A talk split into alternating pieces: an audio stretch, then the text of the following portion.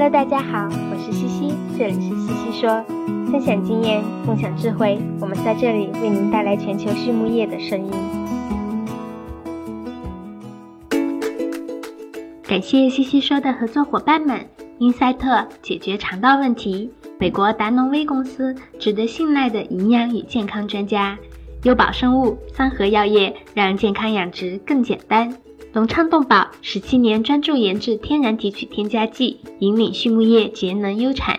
大地汉克三十年专注为动物提供美味与健康。里兰动宝让食品和伴侣动物不断丰富我们的生活。康德全包膜凝聚未来，凝聚更多力量，释放更多能量。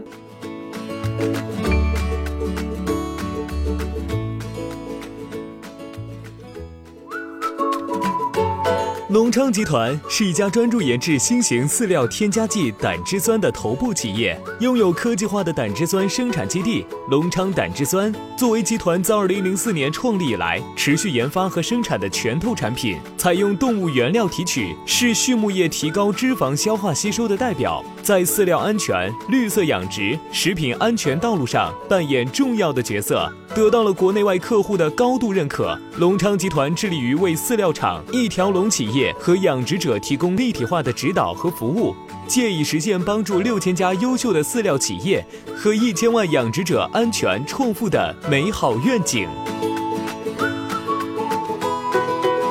Hello, everyone. I'm Laura Greiner, your host for today's Swine It podcast.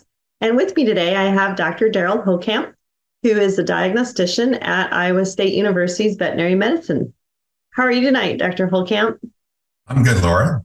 Thanks for the invitation to speak with you today here. Oh, we're excited to have you. And I know maybe the the description of a diagnostician isn't correct, but I always kind of group you in that. Um, I know you do a lot of work in epidemiology, and um, let's maybe before we jump into the topic at hand, have you give a little bit more of a of an introduction about yourself. And I know you can do a better job than I can, so I'll let you take the reins. All right. Now I can do that. And uh, you're right. I'm not a diagnostician, so we should clear that up right away. Yes. Uh, but I do work uh, in the veterinary diagnostic and production animal medicine department here at Iowa State University. I've been a professor uh, for the last uh, four years, uh, started in 2006. So um, been in, at Iowa State for quite a few years. most of my work, Laura, is centered around biosecurity. I, I'd say that's probably where my, my passion lies. And and so I've worked on a number of things over the years. Uh, also do a little bit on the economics of, of swine disease, uh, uh, helping evaluate uh, interventions, doing cost benefit analysis, capital budgeting analysis, that type of thing related to animal health. But uh, but I think the the topic that we're going to talk about today here and, and bio, that is biosecurity is is the one I, I have a have the most passion for. I'd say. Absolutely, yeah. And let's let's jump right in on that. Um, as we were visiting just before the podcast, we were really just talking briefly about lessons learned with biosecurity and maybe talking a little bit more recently about some of the case studies that we've certainly seen pop up in the state of Iowa around APP and and I think APP is a great conversation. You know, we I've had individuals approach me and say, "Hey, is it coming back? What are we hearing?" And I'm not a vet, so I think it's good to hear from the vet. You know, what are you seeing? What are you hearing? And and let's walk through kind of you know what's been happening here in in iowa. Sure. Yeah so app uh, of course is not new. Uh, been around for a long time. Uh, you know we have ser- different serotypes of app and the one that uh, sort of has recently become a bigger problem is app serotype 15 uh, even that's not new. Uh, it dates back to i think 2010 uh, even some isolates in Australia, and uh, uh, even in the U.S. here, it would uh, uh, periodically show up. Um, but recently, there's was a, an outbreak uh, in north central Iowa where we had about 20 wean to finish or finishing sites that ended up having pretty severe mortality events. and when they submitted diagnostics, it was came back APP serotype 15, and so uh, that created, uh, well, it's raised a lot of questions, but from an epidemiological standpoint of understanding maybe how that uh, bacteria got into those sites, that created a kind of a unique opportunity where we had all these sites that were really clustered very tightly geographically. Uh, and so they, uh, in that, in that area about, uh, that was about tw- uh, 20 mile radius around, let's just call it north central Iowa here. There were about 20 different outbreaks that happened between November 25th and about January 24th of last year, early this year. And, and so, you know, it immediately raised the question of why is that happening? And, and, by the way, there weren't really any other cases reported outside that area. They were all clustered right there. And, and so it raised uh, an opportunity for us to kind of um, explore that to, to see uh, if we could, you know, pinpoint something uh, specifically that, that was leading to that. Uh, and so what we did is we there was nine different production systems involved uh, that uh, for the with the 20 cases. most of I'd say the majority had just one uh, site break, but there were several that had multiple sites as well. And so we set out to do an intensive investigation of all uh, for one, at least one for all nine. We uh, we actually achieved seven of those. There was two that that um, uh, chose not to participate in that, but still provided some data to look at the the twenty in, uh, overall. Uh, but we did did the seven, and there was some I would say some several interesting things that came out of that. Uh, probably first and foremost, uh, I guess when you look at overall uh, biosecurity in the wean to market phase of production, uh, you know, I, I knew that was not, you know, going to look very good going into this. And, and, you know, we, we knew we weren't, our expectations weren't terribly high.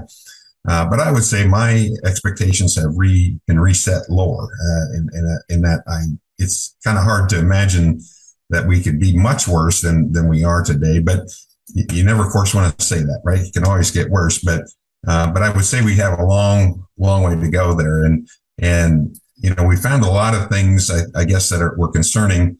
Uh, probably the most significant for me uh, was when we first started doing these investigations. We were asking uh, the, the, herd veterinarians and, and the, the producers you know, to tell us more about the how rendering was handled. And not all of them use rendering. There was, I think, um, uh, two of the cases we investigated, two of the two of the seven that use compost, but the rest use rendering, and the majority of of the 20 sites that that broke during this time also use rendering.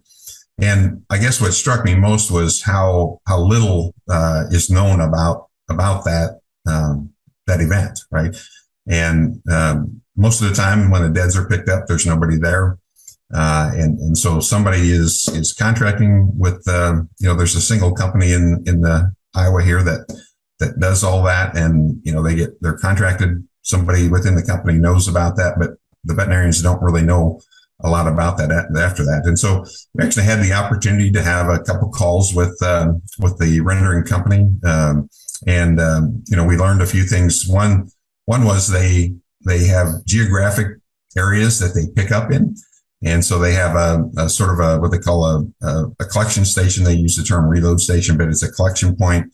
And uh, so they have the, the smaller trucks uh, that, that go around, have routes around the country, country picking up dead pigs, bring them back to that central location. And then they use a, uh, a bigger truck then to haul them to the, to the plant. And, and so nobody really knew about that, I guess, or how that worked until until we got on the phone and, and talked about that. And so the one thing we weren't able to discern, um, we we learned that we we could have if if um, if the information was shared with us, but we weren't able to get that done. Uh, but we weren't able to identify the exact routes and the exact timing of, of the pickup uh, for these. And so, but you know, when you look at sort of where those happen, uh, when they happen, and we've sort of plotted those with the animation, uh, you know, it's pretty clear they were happening together. And so it's a good bet that those sites were on the common route there. And so we think that rendering was, was a significant part of that, not the entire picture. Uh, you know, there were some other events. There were some repair events, uh, that, that, um, you know, we, we consider to be, uh, significant in this case, very well could have led to that. There was in one case, uh, it was not one of the farms we investigated, but it was, um, it came out during the investigation that uh, there was the, the day that the, the, well, the day or couple days when the, when the peak mortality was occurring, uh, you know, they had to get, bring some help in to help haul out all the mortality. And, uh, the site happened to have just a single pair of boots and a single coverall for the caretaker. And that was it. And so the help they brought in, uh, came in with their street shoes and street clothes and, and worked all afternoon to haul out dead pigs. Uh, and then at the end of that, there were there were two of the three total, but two that uh, came in to help the caretaker. Uh, one of them was was uh, wise enough to know that you know I better go home after this and change clothes and shoes. Uh, the other one decided that it, that he needed to um, to go to another site that same day and get something done, and that that site then broke a few days later. And so, you know, anecdotally we had those stories as well, but um, there were several of the sites too that were in the marketing phase, and so those, you know, again we explored livestock transport of market pigs, mm-hmm. and that too. Um, could have been involved. But again, that, you know, these pigs were going all over the country being marketed, not all over the country, but all over the state. Mm-hmm. And I, I just feel like it seemed to me that if, um, if that were uh, contributing to a significant amount of the spread, we would have found it uh, more widespread than just in that 20 mile radius. So that's kind of some of the, the high points for, from that investigation, Laura. Mm-hmm. Well, that's really interesting. So I think you brought up a couple of good points. Certainly, rendering I think has has been on our list for for many years, and I'm not trying to pick on the industry, but it, again, I think it's just something we recognize is that we're inherently opening up the risk of moving disease around on on animals that have in fact more than likely died from a disease. Yeah. And so, um, you know, that one I think doesn't really surprise me. But how do we manage those communications with our personnel staff and the repair staff because I've I've heard these before. Um, maybe not quite to that level, but certainly we think about mechanics and so forth, or welders needing to go from site to site. And yeah. And so, what are you seeing, or suggestions that you have based on what you've seen that we can can do?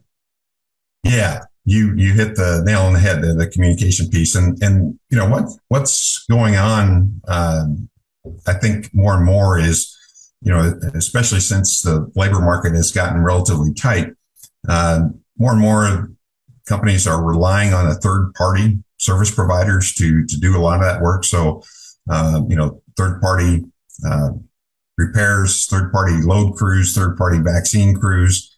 Uh, even a lot of the caretaker labor now is being contracted out to third parties.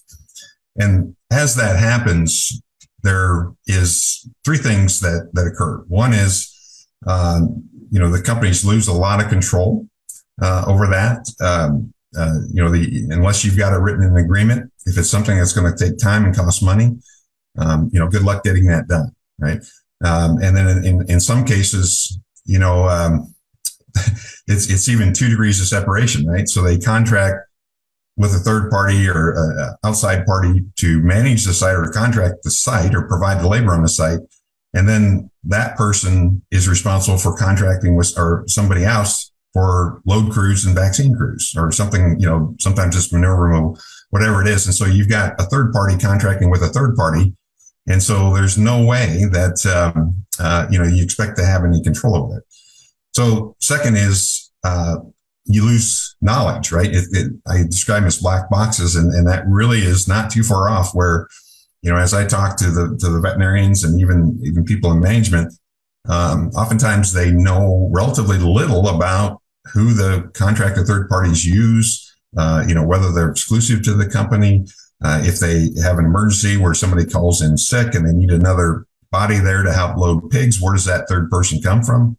Uh, you know, they may say, yeah, we're exclusive to the company, but what happens when they have to bring somebody in? You know, they just don't don't know. There's no knowledge of that. If they if they don't find a body and get the job done, they're gonna they're gonna probably lose that job. But if they if they bring somebody that maybe was at a, at a site for another company the day before, nobody's probably going to ask about that. And we've trained them well to do that. So the third aspect is what you hit on the communication piece. When, when you contract that out to a third party, that communication piece becomes absolutely essential. And I see this happen over and over again where you know, something bad happens and, and in cases where they can tie it back to that third party, um, you know, after the fact, uh, they, they say things like, you know, they should have known better. Well, you know, it's, it's, you can say that, but the, the reality is, you know, they're not epidemiologists. They're not veterinarians. They're not even producers.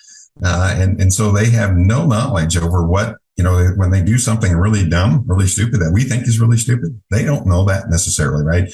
And, and oftentimes I see this, especially with like manure removal, where it's a seasonal, you know, once a year they're out there and, and, you know, somehow we expect them to remember exactly what we told them last year. And so we don't bother to communicate that again. So it's when you, when you, you know, contract that third party that, that communication piece just becomes paramount. And, you know, it's important all, all up and down the chain, even when you, with your employees, right?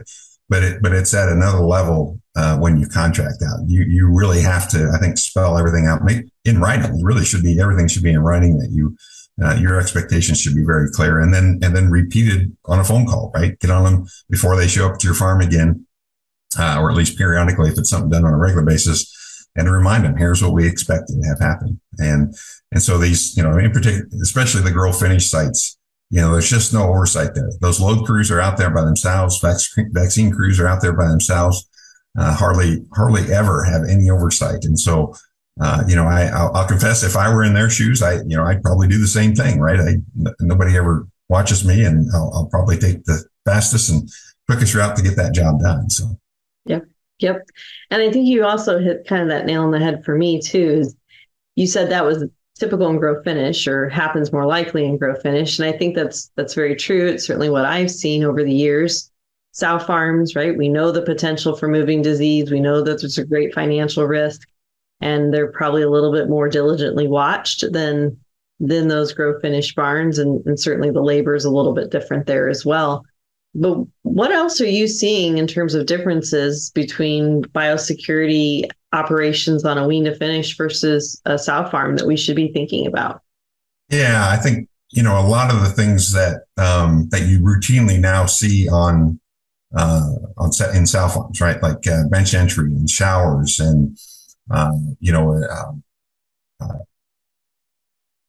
ro- robotic carts to, to move the dead, right? Or uh, power car- carts to move the dead.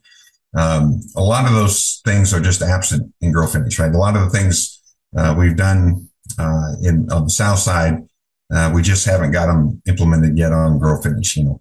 And you know, I think the, the caution there too is we're we're starting to see that we're starting to see some benches show up on wean to finish units.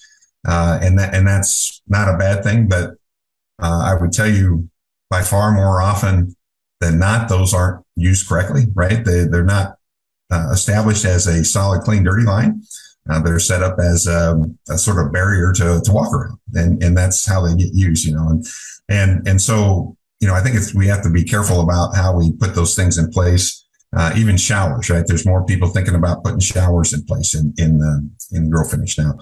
Um, the, and the reality is, though, we still have a lot of sites that are not connected, None of them are common roof or not connected by a solid hallway. And so you have people going in and out of the barns. And, and, you know, I guess I have to ask myself, well, you know, how, how much, how good is that shower going to be if I've got somebody that's, you know, going to be walking outside back and forth the barns? Now, it's probably worth something, right? It's probably going to give me something, but it's certainly not going to be as good if we had everything under a common roof. And then we could establish that then as a, as a, a clear line of separation uh, and single point of entry into that site, right?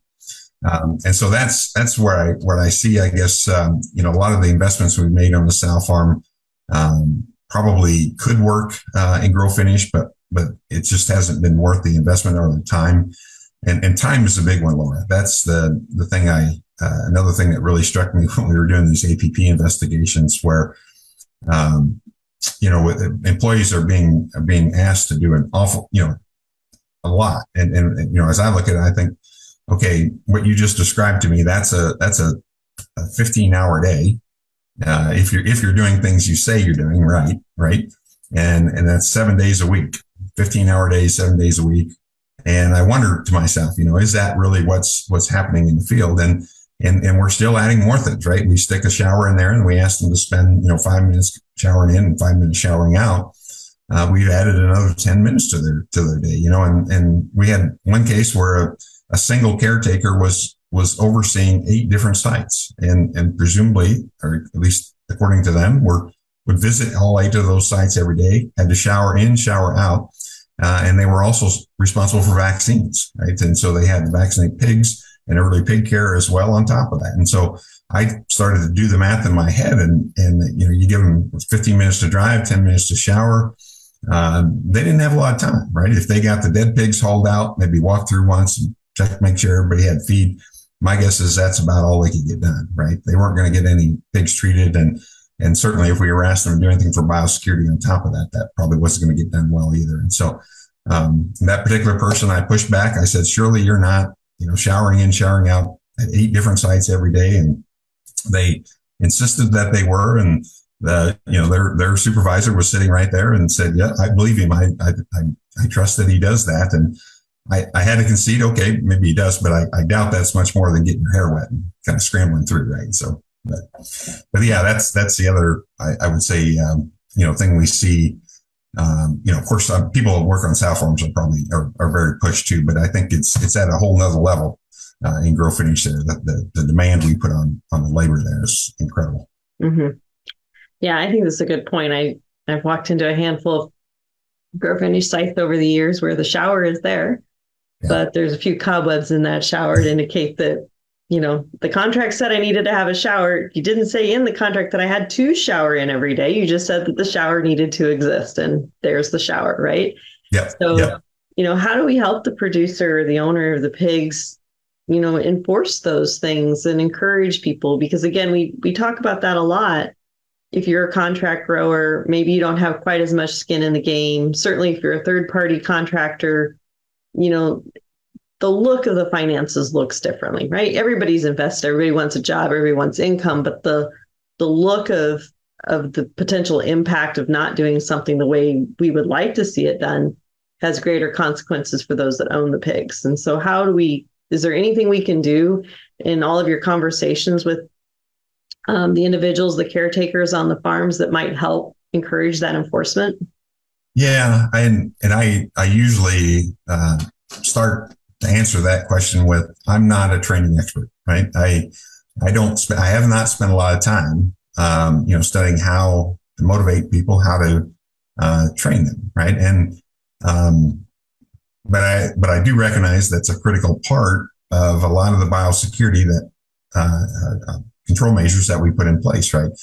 And and so you know, from a big picture standpoint, um, you know, I when I when I uh teach students, um, one of the things I, I always describe is what's called the hierarchy of of control measures, and this comes from lab safety and what it basically says is that not all control measures are equal. And, you know, it says the best ones are where you can eliminate a hazard altogether. And so that may, uh, may be a case where if we can just stop doing that completely, then that's the best. The second best is substitution.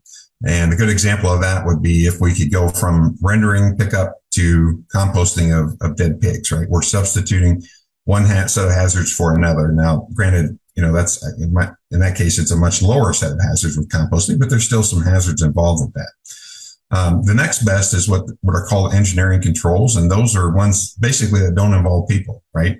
Uh, something of the nature of, um, um, you know, I, a good example I can think of from the, from the egg laying industry, uh, Dr. Craig Rowles, uh, uh, owns some fairly large egg laying operations and, uh, they've installed, uh, conveyor belts in some of the, uh, units, and, and the conveyor belts take the dead chickens uh, from inside the building out to the compost pile, and there's nobody involved in that um, except at the at the end. And they have an outside person actually that that deals with them as they come off the end of that conveyor belts. But but it completely takes anybody uh, out uh, from inside the barn, takes them out of the equation. They don't have to get those birds even to a doorway. They just uh, they get them um, dispose of them completely from inside.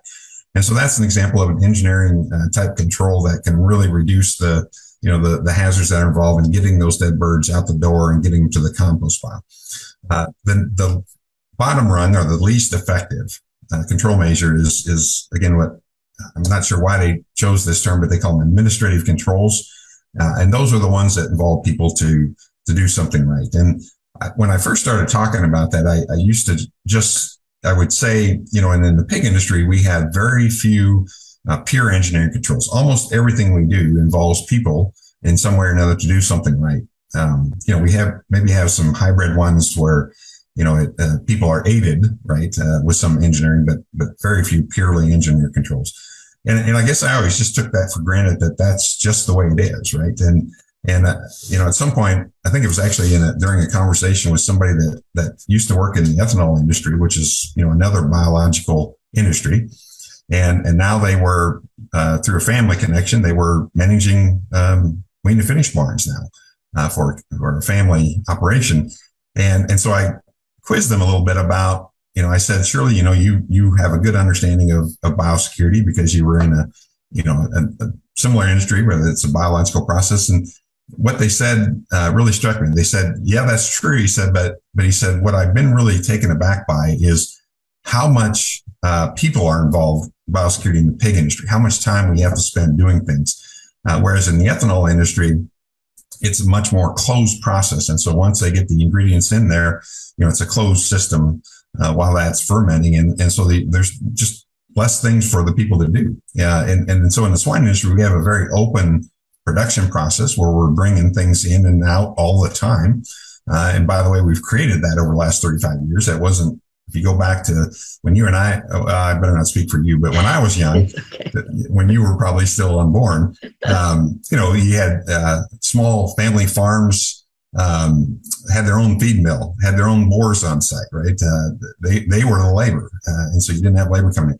And so you had a, a relatively closed system frankly. And, and so now we've moved to a very open production system and that's, that makes it challenging uh, from a biosecurity standpoint now when you got all these things coming in and out. Uh, and, and so, um, that's, that's kind of, uh, where we've evolved to, uh, there. But my, where that has led my thinking now, Laura, is that, you know, maybe we need to start looking a little bit more at these engineering controls. Now, there's a reason why we don't have those in place instead of the administrative controls, right? They're, they're more expensive. They require capital investment. And, and so I think it's, uh, you know, some of those are going to require some innovation to make those, um, inexpensive enough, uh, easy enough to use those types of things. Uh, and so, you know, I think more and more, hopefully there's, there's going to be some entrepreneurial efforts and, and some really creative thinkers out there, probably not, you know, not necessarily uh, any individual is going to figure this out. But I think over time, if we start thinking in those terms, looking for those opportunities, uh, I think we'll uh, more and more find those. And, and I think, you know, some of the things that the Swine Health Information Center is doing, um, you know, with the recent funding they've, they've um, uh, acquired through the Food and Found, uh, sorry, the Foundation for Food and Agricultural Research, uh, to, you know, to, to try to stimulate some more uh, research and investment in uh, grow finish biosecurity. That those some of those I think will will hopefully pay some dividends. But but I really do think as an industry we need to sort of disrupt how we're doing things today a little bit and and look for some more of the, you know more of those engineering controls, especially where they they make economic sense, or at least at least we can hopefully make them make economic sense. So. Mm-hmm. Absolutely. Well, you threw out a couple things there just right at the end of, about SHIC and some of the things that they're doing, and particularly. And um, one thing that kind of popped into my head as we were talking, and you you talked about it initially. You have been asked to go and do these investigations and evaluate what's happened and how it's happened, and um, and yet when we have our veterinarians do that, they may not be able to maybe have a, a consistent tool, if you will, to to find the appropriate things that that the vet community feels is important in these investigations. And so, is there any work that you're doing on that currently that would help our veterinary staff so that when they do have these outbreaks, they can get a little bit more information and be prepared to really uh, have something that might give them some information about what's happened? 大地汉克芬多多系列二十八年沉淀，匠心推出，在两百多种调香原料中，科学选取核心原料，融合调香技术与采湿调控技术，最优化精油产品的适口性。同时，全自动、全密闭配料系统，专利恒温混合技术，二次喷涂和空隙封闭技术的利用，保障产品的精准配置和稳定功效。二十八年沉淀，三年研发，芬多多系列为您的动物带。来美味与健康。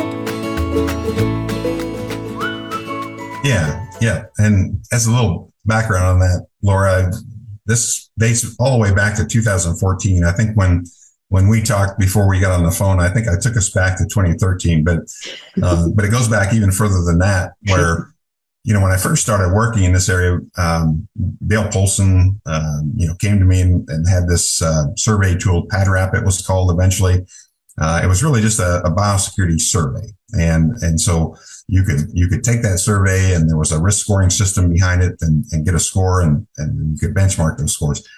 And, you know, I, I used that instrument. We worked hard on that. We had that web based and, and, um, uh, you know, I was always frustrated though because the question at the end of all those surveys was, okay, so what should I do? Right? What, what should I prioritize? And, and I just never felt like we were getting at the heart of that question with, uh, with, the, with PADRAP. And, and I don't, I come to the conclusion that we'll never do that with a survey. You're just, there's just too much, too many complications, too many different variations. You just can't even remotely get close to um, discovering all those with a survey, right? And, and, and I, I, use the term biosecurity hazard now. That's really what I want to understand. I want to understand where those biosecurity hazards are, uh, and those lie in in the production processes, how they do them, who they, who does them, when, what they do them with. So it's who, what, when, where, and how. Mm-hmm. And and so it, you know, at some point it occurred to me that we, you know, to get at that question, um, we need a different approach. And so I started exploring doing, you know, outbreak investigations and and um, uh, I found that that was a time when when producers were really interested and veterinarians too, um, because something bad had just happened, and so you know they they wanted to do something at that point. You know they didn't want that to happen again, and so um, it just kind of once we started doing those, it, it, it, I felt like it that that this was it, right? This was the way that I felt we could we could start to learn more about how these outbreaks were happening, uh, try to do a better job then in prioritizing where we need to shore up you know, our, uh, our put our control measures in place. Uh, and, and so that's, that's what kind of led me down that path. And then, um, 2013 of course hit and PED virus came into the country and that, uh, that of course, um, created a, a, a, common panic, right? It wasn't just an individual producer panicking after an outbreak. It was a, sort of the whole industry panicking at, at once. And, and so, um, uh, you know, we started to do more of these outbreak investigations and, uh, National Pork Board funded some of those, and and actually, um, I I did uh, one, but there were several other parties that had done some of those, and and I had the opportunity to summarize a lot of those. So I was given kind of all the reports, and one of the things that really struck me, Laura, was was how all over the board they were, right, and how they approached it, uh, what they what they uh, chose to investigate, what they chose to report. Uh, you know, none, none none of them were what I would consider to be very uh, comprehensive uh, and, and, it didn't appear to me that it was very done very systematically. It was more just kind of go out and wing it. You know, you, you ask questions. Now, you know, I have I have run across uh, clinics, uh, production systems that are more formal about those that have maybe have their uh, you know more of a, a, structured process that they do kind of routinely, and so they're out there. But again, if you there's none of them are the same, right? Everybody is doing these differently, and and so um, and so at some point uh, in, in the discussions uh, with with uh, Paul Sundberg and uh, at SHIC and others, you know, we, we decided that we wanted to try to do that better. And uh, the approach we took was to say, okay, well, let's see if we can develop uh, an industry standard, right? It's kind of an approach that that hopefully everybody would agree. Let's generally kind of follow that. and so we put together a working group about a year and a half ago, and that that group had just completed its work earlier this year. Uh, and and really you know walk through the terminology, walk through the the, the approach or the methodology, um, uh, you know, kind of put together a final version of the form we that we uh, we intend uh, to propose to be used, and and so we've got all that together now, and um, uh, we're we're uh, getting ready to write that up in, in the Journal of Swine Health and Production, so that'll be out soon. But we're also running it by the American Association of Swine Veterinarians, uh, hoping to get the the board to endorse that. Uh, and then um, SHIC has recently just provided us funding about, about a week and a half ago to uh, build a web-based version for that. And so mm. we just started that uh, that effort. And, and, the idea there is is make it easier uh, for veterinarians to use it, and then um, with permission, of course, and, and, maintaining confidentiality, we can capture that data in a database and now start to learn on a broader sort of industry basis than you know how these outbreaks are happening. We're hoping to you know start to see some patterns in that uh, that will suggest that we need to focus more attention in these particular areas. So, mm-hmm. so that's yeah, that's kind of where we're headed with that, and that's that's been a long process, but but I feel like we're we're getting to the point where hopefully that will start to have a bigger impact on, um, on how quickly we can learn um, about where our mistakes are. Mm-hmm. Yeah, that's great. I'm excited for it because I know that has been a long time coming, and I can remember participating in the PED um, epidemiology evaluations and, and trying to go through those, not just from a single farm, right, from a whole system. And it can be quite challenging. So, any opportunity we can to take different events and put them together into one and look at it more holistically is definitely a value. So I, yeah. I'm excited to see that for we, sure. We hope so. yes, I'm sure it will be. Well, Derald, I see that our time is about up, and I've really enjoyed our conversation today. And since we've been on a podcast before, I'm not going to ask you all the questions, but I know we've been talking a little bit here today about some different resources or potential resources. And so instead of asking about your favorite swine resource book, might there be a couple of, of resources that people can go to if they want more information today? Yeah, well, uh, the um, outbreak investigation forms that we used actually, uh, we currently have those in a Word document. Um, and so it's even editable. Uh, but those are available on, on SHIC's websites. So swinehealth.org. Uh, if you go to emerging diseases, I believe at the top, um, and there'll be a drop down. One of those is rapid response program. And if you go to that page uh, towards the bottom, there's a link to rapid response resources, I believe. And so there's some training material out there on kind of how we think about outbreak investigations. There's, uh, uh, again, the Word document, the template we use to, to conduct those, uh, and then even an example of, uh, and so we, we use the same document now, uh, both to conduct the investigation and generate the reports. And so um, I invite your listeners to, to, go out there and check that out.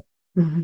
Yeah, I think that sounds like a great resource. I haven't had a chance to get on that website in a while, so I'll definitely check it out myself.